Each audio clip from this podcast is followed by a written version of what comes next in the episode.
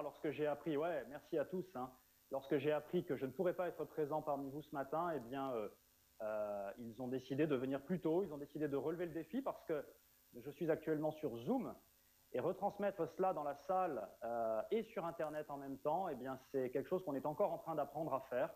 Donc, je veux vraiment les remercier de leur bon travail. Voilà, donc c'est la raison pour laquelle je suis à la maison tranquillement en famille aujourd'hui. C'est la raison pour laquelle ben, ça nous donne le moyen de faire un exercice pour nos futures églises satellites, puisque ce que nous souhaitons, c'est ouvrir d'autres églises avec le message qui sera diffusé en direct euh, euh, dans les groupes de maison ou dans les églises naissantes que nous allons euh, bâtir. Et donc, ben, ça donne l'habitude, au fur et à mesure, de voir ce que ça peut donner. Bien. Est-ce que vous êtes prêts pour la parole de Dieu ce matin? C'est une parole qui est courte, mais qui est, qui est vraiment qui m'a marqué. Et le titre de mon message ce matin, c'est Dieu t'appelle par ton nom. Et on va voir ensemble ce que ça signifie, quelles sont les incidences de cela. Dieu t'appelle par ton nom. Vous savez, peut-être est-ce que vous êtes comme moi, mais j'ai eu pendant longtemps tendance à euh, avoir du mal à considérer que Dieu s'intéresse individuellement à chaque être humain sur la planète, passé, présent, futur. On sait que dans Jean 3,16, il nous est dit que Dieu a tant aimé le monde qu'il a donné son Fils unique mais le monde, c'est grand. Et moi, je suis qu'une toute petite partie de ce monde-là, un grain de poussière au milieu des milliards d'êtres humains qui ont traversé le globe. Et oui, j'arrive à concevoir que Dieu aime le monde, qu'il aime l'humanité, mais parfois, euh, concevoir que Dieu m'aime individuellement, ça peut être un challenge.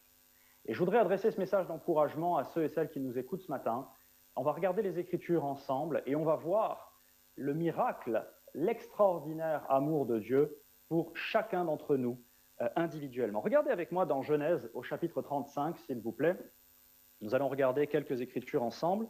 Genèse chapitre 35 au verset 9 et 10. On va traverser les livres de la Bible, Genèse 35, 9 et 10, et on va voir la pensée de Dieu, le cœur de Dieu, comment Dieu considère les êtres humains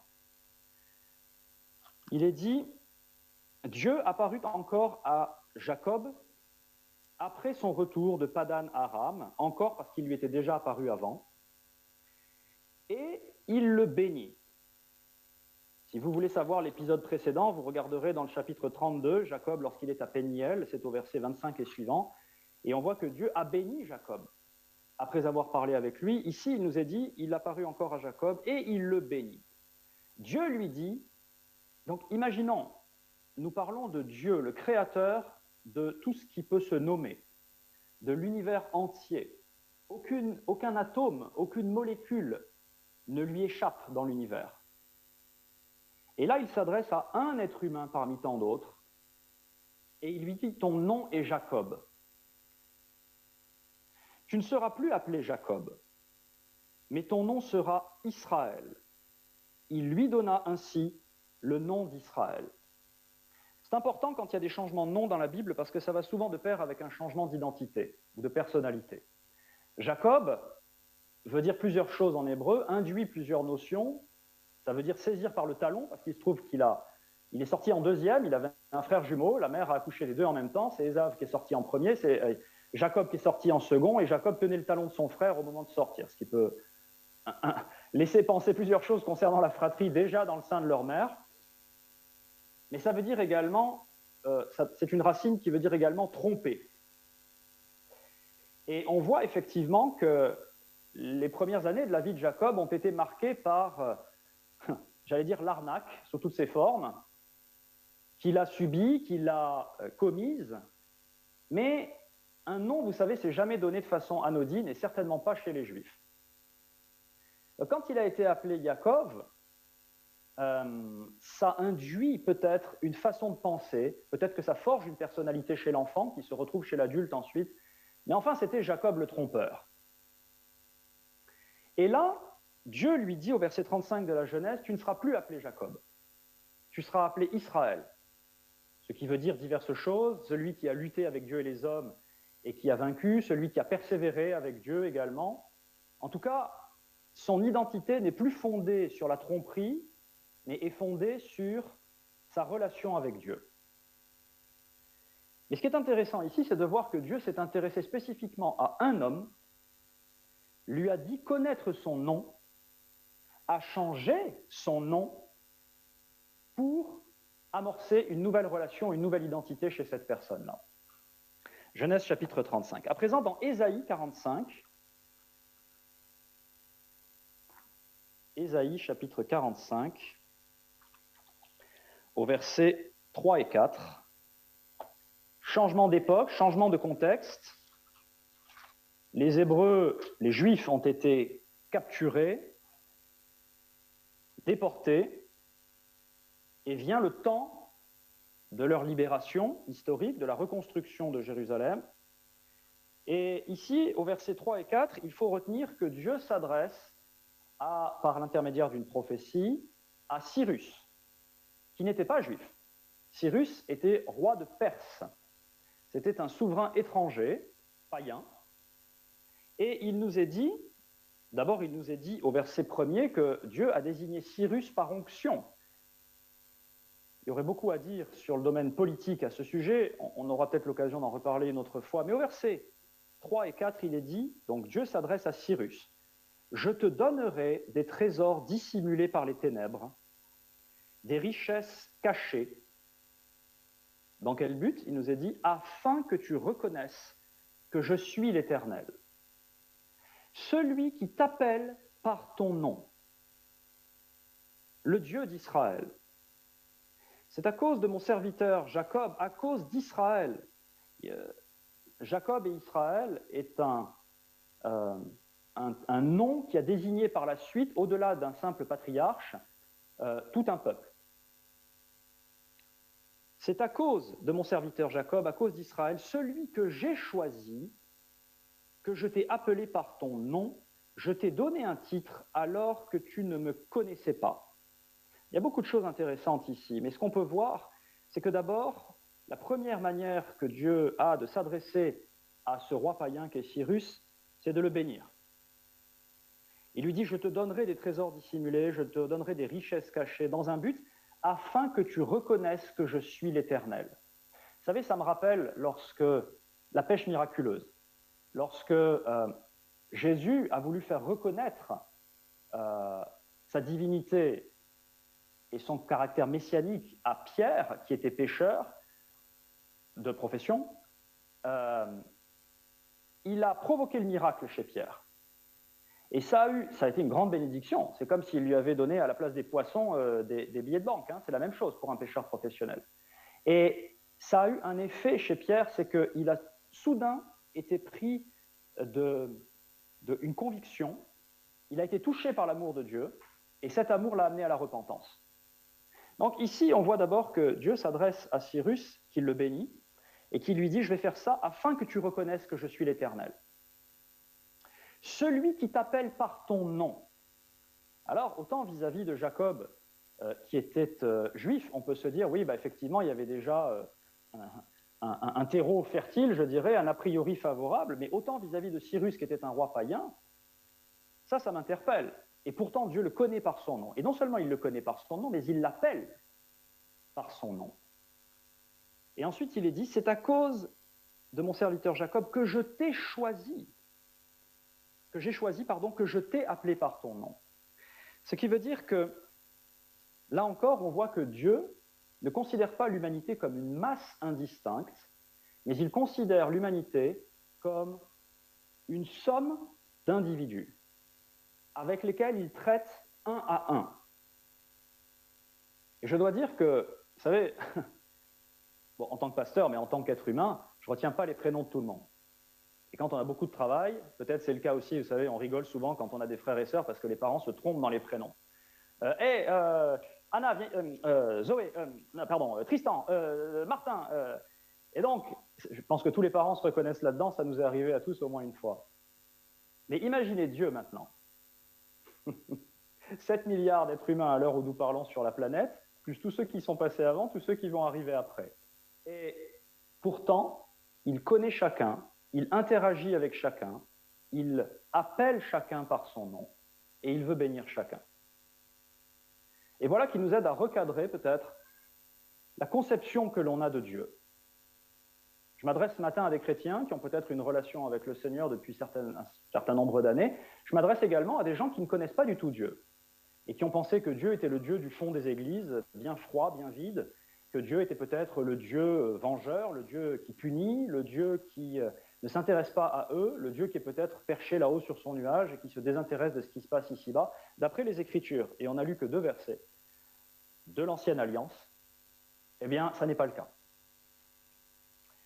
À présent, regardez avec moi dans Jean chapitre 10. Levez les mains pour voir si vous m'entendez toujours là dans la salle. Ok, super. Je vais dire que c'est nouveau pour moi de prêcher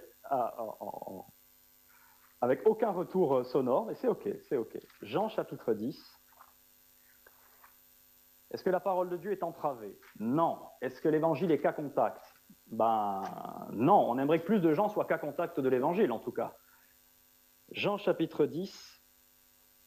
D'abord, on va commencer au verset 2 et 3. Cette fois-ci, nous sommes sous la nouvelle alliance, nous sommes dans l'évangile. Jésus est venu sur terre, il est le Messie, le Fils de Dieu qui se révèle aux hommes. Le premier chapitre de Jean nous dit que euh, le but de la venue de Jésus sur un des buts de la venue de Jésus sur terre, c'était de révéler Dieu, le Père, dans sa vraie nature, dans sa véritable essence, c'est-à-dire aimant, compatissant, proche des hommes, qui veut les aider, et non pas le Dieu qui punit, non pas le Dieu qui sanctionne, non pas le Dieu qui maudit, pas le Dieu qui tue des enfants, pas le Dieu qui envoie des gens en enfer. Jean chapitre 10, versets 2 et 3, Jésus dit, celui qui, mais celui qui entre par la porte est le berger des brebis. Le gardien lui ouvre et les brebis écoutent sa voix. Il appelle par leur nom les brebis qui lui appartiennent et il les conduit dehors. Le berger, on va voir de qui il s'agit ensuite, appelle par leur nom les brebis qui lui appartiennent et il les conduit dehors. Évidemment, Jésus n'a jamais euh, été berger de brebis au sens propre. Il ne faisait pas dans l'agriculture. Donc ici, c'est une métaphore ou une parabole. Il nous est dit ensuite, toujours au, chapitre 10, versets 14 et 16, Moi, je suis le bon berger. Donc déjà, c'est clair, dans cette parabole, c'est Jésus dont il s'agit. Je connais mes brebis et elles me connaissent, tout comme le Père me connaît et comme je connais le Père. Je donne ma vie pour mes brebis. J'ai encore. Donc là, il s'adressait à des Juifs, mais il leur dit j'ai encore d'autres brebis qui ne sont pas de cet enclos. Celles-là aussi, il faut que je les amène. Elles écouteront ma voix et il y aura un seul troupeau, un seul berger. Enfin, versets 27 et 28, il nous est dit, mes brebis écoutent ma voix, je les connais, je les connais, et elles me suivent. Je leur donne la vie éternelle, elles ne périront jamais, et personne ne pourra les arracher de ma main. Ici, on a quelques précisions supplémentaires, mais vous voyez que ça va dans la droite ligne de ce qu'on a vu dans l'Ancienne Alliance. Dieu, révélé en Jésus-Christ, connaît les gens. Il appelle les gens. Il les appelle par leur nom. C'est ce qu'on a vu dans euh, les versets tout à l'heure. Verset 3. Il appelle les gens par leur nom. Il appelle chaque personne par son nom. Vous pourriez dire, oui, mais là, il est question des brebis au pluriel. C'est vrai, mais souvenons-nous, la parabole que Jésus a donnée. J'avais prêché là-dessus il y a un an, vous trouvez ça sur YouTube, ça s'appelait la brebis perdue ou la brebis égarée. Et on sait qu'il va laisser les 99 brebis dans l'enclos pour aller chercher celle qui s'est perdue seule dans la montagne et éviter qu'elle ne soit dévorée, parce qu'elle est vulnérable à l'ennemi. Et donc, il va chercher chaque brebis individuellement, la place sur ses épaules ou la porte dans ses bras et la ramène euh, en sécurité. Donc on voit ici, avec cette parabole du berger et des brebis, que Jésus s'adresse à chaque personne individuellement. Il s'intéresse à chaque être humain, homme, femme, enfant, de toute race, de toute religion, de toute géographie, de toute ethnie, de tout temps, de toute culture, de toute euh, condition sociale, parce que l'être humain, c'est l'être humain. Et que Dieu veut établir le contact et avoir une relation intime et personnelle avec chaque personne, personne qu'il connaît par son nom et qu'il appelle. Donc, c'est vrai que avant cela, j'avais tendance à considérer que oui, Dieu s'intéressait particulièrement au cas d'un individu, mais en général, c'est quand ça allait barder. Vous savez, comme un, maître d'école, il s'adresse à la classe, à la classe, à la classe. Mais en général, quand il dit François là-bas, c'est pas bon signe. Et ou alors, à l'inverse, que si on voulait attirer l'attention de Dieu, il fallait sortir du lot. Il fallait marquer des points. Il fallait mériter cela. Ça, c'est une tendance que j'avais avant. Peut-être certains se reconnaîtront là-dedans, mais à, vouloir toujours paraître plus intelligent que la masse, plus fin que la masse, euh, plus euh, drôle que la masse, plus doué ou plus travailleur ou plus... Euh, peu importe ce que vous voulez. Cette tendance à penser que si je ne me distingue pas, je suis sans valeur, je n'existe pas. Et les Écritures nous disent le contraire. Vous avez remarqué que dans les trois exemples que nous avons lus, la personne que Dieu appelle par son nom n'a rien fait pour le mériter. Jacob n'a rien fait pour le mériter, Cyrus n'a rien fait pour le mériter, et chaque brebis dont il est question ici n'a absolument rien fait pour le mériter. Ni en bien, ni en mal. C'est vraiment la grâce de Dieu et l'amour profond dont j'allais dire, il est rempli, dont il est fait. La Bible nous dit que Dieu est amour. Mais pas un amour vague, pas un amour général. Quelque chose de très ciblé et de sur-mesure pour chaque personne. Je voudrais vous donner un exemple dans les Écritures. Regardez dans, dans Jean chapitre 1, on revient un petit peu en arrière, versets 47 à 50.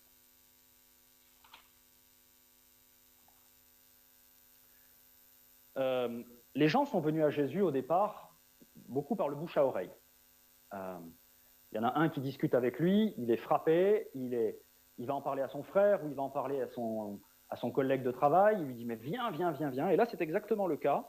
On a un disciple qui s'appelle Philippe qui va parler à un ami à lui qui s'appelle Nathanaël. Et il lui dit, on a trouvé le Messie, ça y est, celui dont Moïse nous a parlé dans la loi, dont là, les prophètes nous ont parlé. C'est Jésus, il vient de Nazareth, il est le fils de Joseph. Verset 46, Nathanaël lui dit presque comme une blague, est-ce qu'il peut sortir quelque chose de bon de Nazareth? Je suis quasiment certain que c'était un proverbe à l'époque, c'est-à-dire que Nazareth était considéré vraiment comme le trou perdu d'Israël, et pour une raison X, rien de bon ne pouvait sortir de, de Nazareth. Philippe lui répondit, viens et vois. Verset 47, c'est là où je voulais en venir. Jésus vit Nathanaël s'approcher de lui, donc il ne s'était jamais rencontré physiquement et il dit de lui, Ah, voici vraiment un Israélite en qui il n'y a pas de ruse. Nathanaël lui répond, verset 48, D'où me connais-tu? Ou bien, en langage contemporain, dans l'autre sens, Et d'où tu me connais, toi?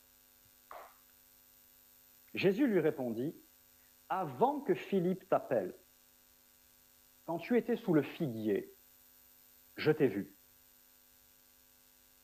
Nathanaël répondit, Maître, tu es le Fils de Dieu, le roi d'Israël. Jésus lui répondit, Parce que je t'ai dit que je t'ai vu sous le figuier, tu crois? Ah, tu verras de plus grandes choses que celles-ci. On n'a pas beaucoup d'explications dans la Bible sur cette histoire, donc je vous partage quelque chose qui n'est que mon intime conviction. D'ailleurs, c'est intéressant parce que ça fait longtemps que je pense cela, et dernièrement, j'ai vu une, série où euh, le réalisateur apparemment pense comme moi, puisque c'est comme ça qu'il l'a mis en scène. C'est que Nathanaël a dû vivre un moment important de sa vie sous un figuier. Il devait être sous un arbre, je ne sais pas ce qu'il a fait, je ne sais pas ce qu'il a dit, mais en tout cas, il ne devait pas y avoir grand monde autour de lui parce que quand Jésus, quelque temps plus tard, lui dit Mais je t'ai vu sous le figuier, la réaction de Nathanaël, c'est de dire En fait, tu es Dieu. Ce qui sous-entend que seul Dieu avait pu le voir sous ce figuier. Qu'est-ce que ça nous apprend?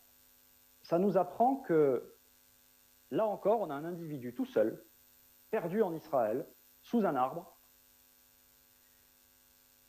et qui est stupéfait de voir qu'un être de chair et de sang en face de lui est en fait Dieu incarné est stupéfait de voir également que Dieu s'intéresse à lui individuellement. Et des exemples comme cela, vous en avez à travers toute la Bible et à travers tous les évangiles. De voir, mais notamment à travers Jésus, parce que c'est intéressant, Jésus est vraiment l'incarnation de Dieu. Donc quand on voit Jésus, on voit Dieu. Quand on comprend comment Jésus pense, comment il parle, comment il agit, eh bien on sait comment Dieu pense, parle et agit. Là, on voit que Dieu s'intéresse à un individu en particulier, qu'il s'intéressait à lui avant même d'interagir avec lui, et la réaction d'un cœur humain qui sait que oui, Dieu s'intéresse à moi personnellement, c'est la stupéfaction, c'est la joie, c'est l'émotion, c'est l'humilité, c'est la repentance. On le voit. Vous savez, je pense que c'est la même chose en ce qui concerne Pierre et cette histoire de pêche miraculeuse. Ce n'est pas seulement le fait qu'il avait décroché le jackpot ce jour-là et que Dieu l'avait euh, euh, peut-être béni de façon importante financièrement. Je pense que le raisonnement dans sa tête, dans son cœur, a été de dire seul Dieu a pu provoquer cela, donc Dieu s'intéresse à moi individuellement et personnellement.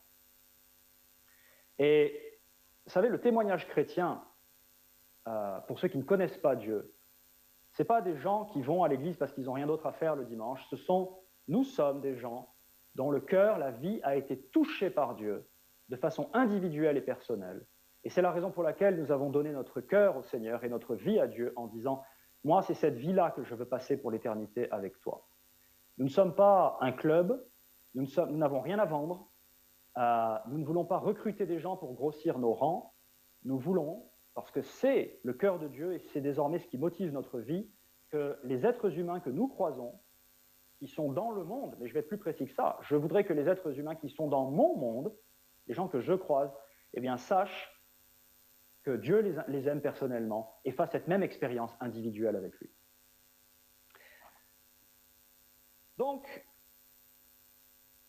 vraiment, c'est crucial de comprendre. Vous savez, quand je parle avec des gens, euh, que ce soit en, tant que pasteur, que ce soit en discutant, et que je mets l'accent sur l'amour que Dieu nous porte individuellement, je sens que les cœurs sont interpellés, sont touchés. Parce que ça n'est pas comme ça que Dieu a été dépeint, non seulement le Dieu de la Bible, mais n'importe quel Dieu euh, dans les religions. Euh, ça n'est pas comme ça souvent que nous avons grandi, que nous avons été élevés. C'est pas comme ça que la société nous traite. C'est la raison pour laquelle je ne suis pas fan de tout ce qui a tendance à mettre les gens dans le même panier. Euh, de tout ce qui veut gommer les cultures, gommer les familles, gommer les spécificités, gommer les langues, gommer les monnaies, utiliser tous le même logiciel et, porter tous les mêmes vêtements.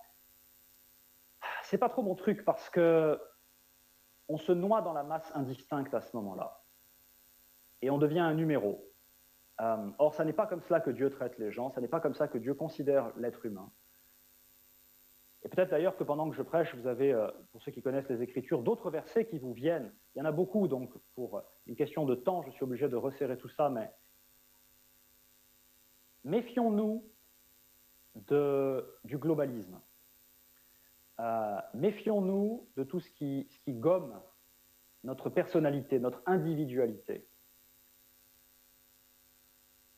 Et méfions-nous de tout ce qui veut faire des gens, que nous soyons égaux en droit, c'est possible, mais que nous soyons identiques les uns aux autres, ça, ça n'est pas de Dieu.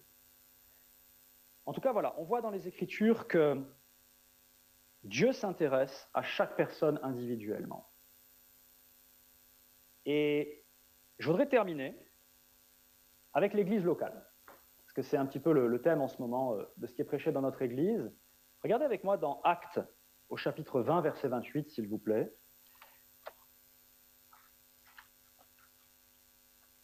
Actes, chapitre 20, verset 28. On vient de voir que Jésus est le berger et qu'il veut sauver chaque brebis appeler chaque brebis par son nom et amener chaque brebis dans son enclos.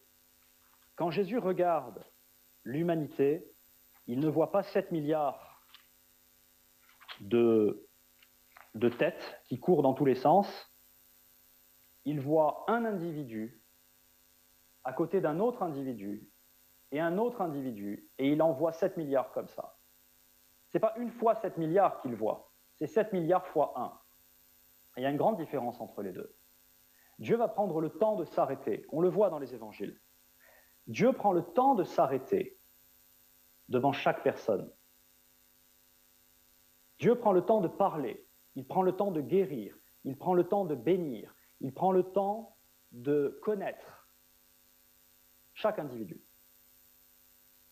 On a peut-être, vous avez peut-être entendu, moi je l'ai entendu ô combien dans, dans, les discussions que j'ai avec les gens quand je propose aux gens de prier pour eux. Ah, mais tu sais, Dieu, il a d'autres choses à penser. Ah, mais tu sais, Dieu, il n'a pas que moi à penser. Il a plein de choses à faire avec tous les malheurs qui sont dans le monde. Et en général, je réponds, mais alors on ne parle pas du même Dieu. Parce que s'il est limité par le temps, par l'espace, par l'énergie, par l'attention, alors ce n'est pas, pas le Dieu de la Bible. Dieu peut arrêter le temps et se poser devant une personne et ensuite aller devant une autre personne. Il n'est pas limité par l'espace. Il n'est pas limité par l'énergie que ça va lui demander savez, quand on vient d'avoir une heure de conversation avec quelqu'un, on est épuisé, on n'a pas envie d'enquiller avec une autre heure de conversation avec quelqu'un d'autre. Dieu n'est pas comme ça. Dieu n'est pas limité. Donc, ce n'est pas un problème de parler à Dieu. Ce n'est pas un problème de lui présenter nos besoins. Ce n'est pas un problème de, euh, de croire que oui, il va prendre le temps nécessaire pour moi. La parabole de la brebis égarée me dit une chose c'est que si j'avais été le seul être humain perdu sur cette planète, Jésus serait quand même venu et aurait quand même souffert la croix, l'ensevelissement et la résurrection pour moi.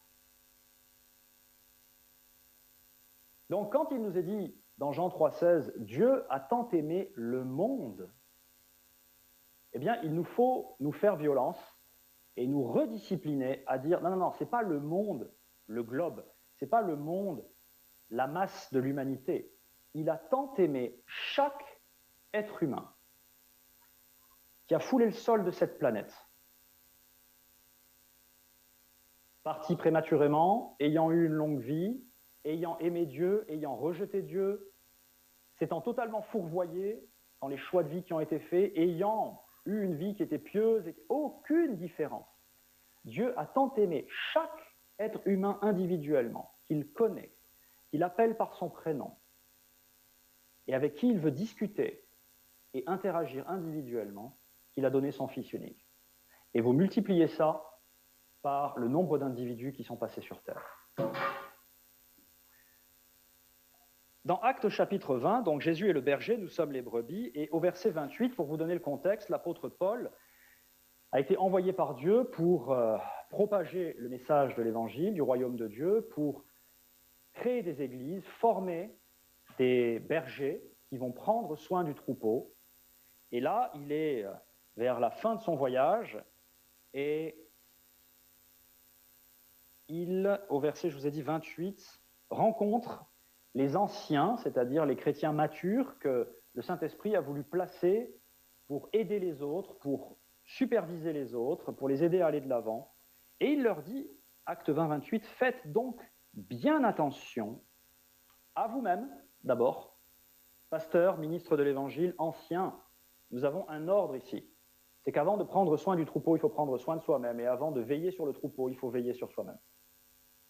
Tu ne serviras à personne si tu es en lambeau. À vous-même et à tout le troupeau dont le Saint-Esprit vous a confié la responsabilité.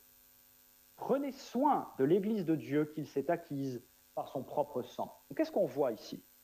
On voit que quand Jésus était sur terre, il a dit, je suis le bon berger et j'appelle chaque brebis par son nom et je prends soin d'elle.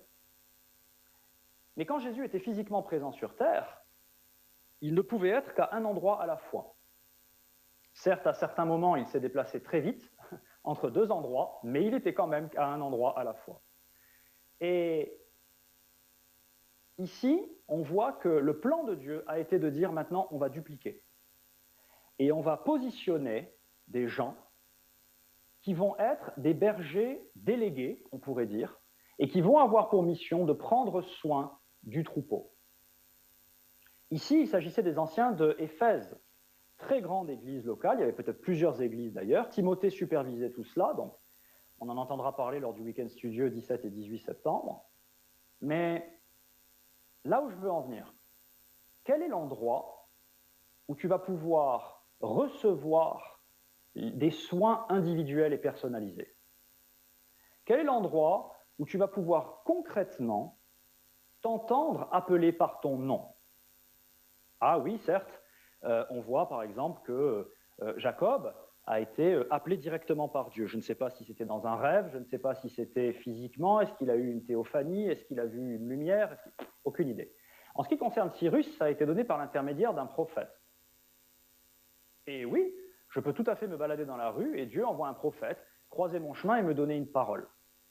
Ça reste exceptionnel. Sous la nouvelle alliance, le modèle, le schéma que Dieu a mis en place, c'est l'Église locale.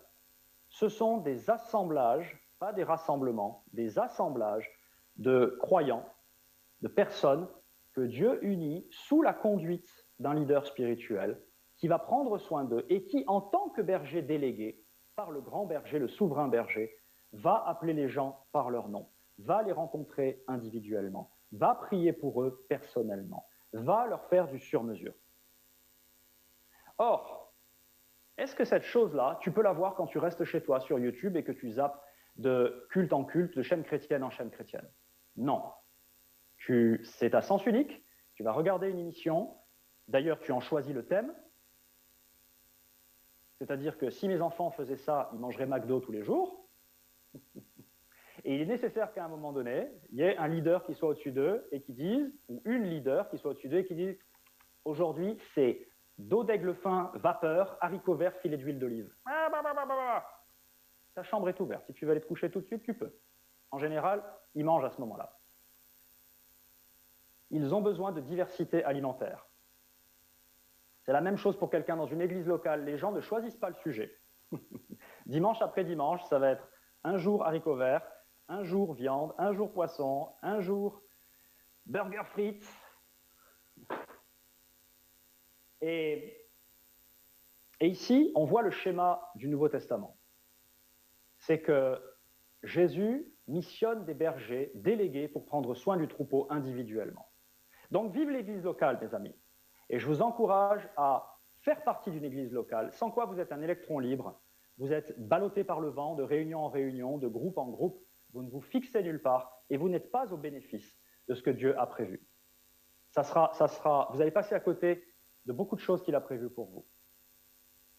Donc, c'était le message un peu plus court que d'ordinaire, mais que j'avais pour vous aujourd'hui et pour ceux qui nous réécouteront sur Internet. Souvenons-nous, Dieu m'entend par mon nom. Tu dis, mais quelle différence ça fait, m'appelle par mon nom Quelle différence ça fait que Dieu m'appelle par mon nom? D'abord, je pense par exemple à ce, vous savez, il y a plein d'autres versets qui viennent, mais dans l'épître de Jean, il nous est dit que si nous prions selon sa volonté, nous savons qu'il nous écoute. Et s'il nous écoute, nous savons qu'il nous exauce. Ça veut dire que Dieu s'attend à ce que nous ayons une interaction individuelle avec lui, et le résultat, eh c'est que euh, nos prières vont être exaucées. On voit concernant Nathanaël que ça a changé son cœur. On voit concernant Pierre que ça a changé son cœur. On voit que le fait que Dieu s'intéresse à moi, je ne vois plus du tout, je ne vis plus de la même façon dans mes baskets au quotidien. Je vais faire attention à ce que je dis, parce que j'ai de l'importance. Tu disais, Christelle, tout à l'heure pendant les offrandes, que Dieu le Père veut prendre soin de nous. Ça en fait partie. Mais il ne veut pas donner un château à chacun. Il y a des gens qui préfèrent peut-être un appartement en toit-terrasse, il y a des gens qui préfèrent peut-être une paillote au bord de la mer, il y a des gens qui préfèrent peut-être, ou qui sont appelés à, euh, je ne sais pas moi, vivre dans une métropole, il y a des gens qui sont appelés à vivre à la campagne. Peu importe, ce que je veux dire par là, c'est que c'est du sur-mesure. Et Dieu veut, il a bâti une vie pour nous. Dans Jérémie 29, 11, il a dit, je connais les projets que j'ai formés sur vous. Et là encore, c'est le collectif qui est employé, mais ce n'est pas un collectif uniquement national, c'est un collectif, somme d'individualité. Je connais les projets que j'ai formés sur toi, dit le Seigneur. Et je ne vais pas t'envoyer là où j'ai envoyé ton voisin. Et je ne vais pas te parler comme j'ai parlé à ton voisin. Je ne sais pas si ça vous bénit, j'espère que oui, mais plus je médite sur ces vérités, plus je suis transformé de l'intérieur vers l'extérieur. Je ne peux pas agir de la même façon si je sais que je ne suis pas un, électron perdu dans l'univers ou que je suis un numéro de sécurité sociale parmi un autre. Je ne peux pas euh, réagir de la même façon si je sais que Dieu est avec moi en permanence et qu'il m'aime individuellement. Si je sais que même si les gens qui sont en face de moi ne me comprennent pas et que j'ai un gros sentiment d'injustice, j'ai en moi, à côté de moi et au-dessus de moi quelqu'un qui me connaît intimement et qui saura me réexpliquer les choses, qui saura me montrer si j'avais tort et me corriger avec douceur, qui saura me justifier si j'avais raison. Et finalement, l'avis des autres, ou en tout cas l'opinion des autres, importe moins, parce que Dieu me connaît et m'appelle par mon nom personnellement. Il y a plein d'autres bénéfices à ce sujet, dont on pourra reparler plus tard.